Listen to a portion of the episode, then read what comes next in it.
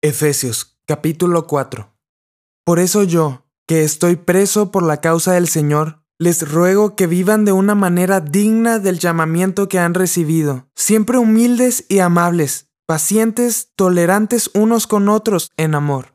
Esfuércense por mantener la unidad del Espíritu mediante el vínculo de la paz. Hay un solo cuerpo y un solo Espíritu, así como también fueron llamados a una sola esperanza. Un solo Señor, una sola fe, un solo bautismo. Un solo Dios y Padre de todos, que está sobre todos y por medio de todos y en todos. Pero a cada uno de nosotros se nos ha dado gracia en la medida en que Cristo ha repartido los dones. Por esto dice, cuando ascendió a lo alto, se llevó consigo a los cautivos y dio dones a los hombres. ¿Qué quiere decir eso de que ascendió, sino que también descendió a las partes bajas, o sea, a la tierra? El que descendió es el mismo que ascendió por encima de todos los cielos para llenarlo todo. Él mismo constituyó a unos apóstoles, a otros profetas, a otros evangelistas y a otros pastores y maestros, a fin de capacitar al pueblo de Dios para la obra de servicio para edificar el cuerpo de Cristo. De este modo, todos llegaremos a la unidad de la fe y del conocimiento del Hijo de Dios a una humanidad perfecta que se conforme a la plena estatura de Cristo.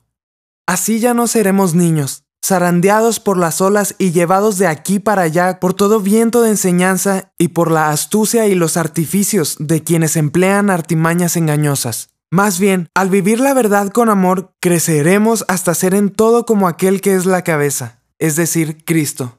Por su acción, todo el cuerpo crece y se edifica en amor, sostenido y ajustado por todos los ligamentos según la actividad propia de cada miembro. Así que les digo esto y les insisto en el Señor. No vivan más con pensamientos frívolos como los paganos. A causa de la ignorancia que los domina y por la dureza de su corazón, estos tienen oscurecido el entendimiento y están alejados de la vida que proviene de Dios. Han perdido toda vergüenza, se han entregado a la inmoralidad y no se sacian de cometer toda clase de actos indecentes. No fue esta la enseñanza que ustedes recibieron acerca de Cristo, si de veras se les habló y enseñó de Jesús según la verdad que está en él. Con respecto a la vida que antes llevaban, se les enseñó que debían quitarse el ropaje de la vieja naturaleza, la cual está corrompida por los deseos engañosos ser renovados en la actitud de su mente y ponerse el ropaje de la nueva naturaleza, creada a imagen de Dios en verdadera justicia y santidad. Por lo tanto, dejando la mentira, hable cada uno a su prójimo con la verdad, porque todos somos miembros de un mismo cuerpo. Si se enojan, no pequen. No dejen que el sol se ponga estando aún enojados, ni den cabida al diablo. El que robaba, que no robe más, sino que trabaje honradamente con las manos para tener que compartir con los necesitados.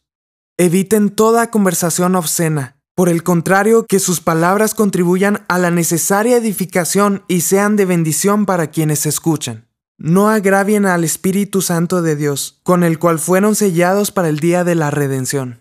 Abandonen toda amargura, ira y enojo, gritos y calumnias y toda forma de malicia más bien, sean bondadosos y compasivos unos con otros, y perdónense mutuamente, así como Dios los perdonó a ustedes en Cristo.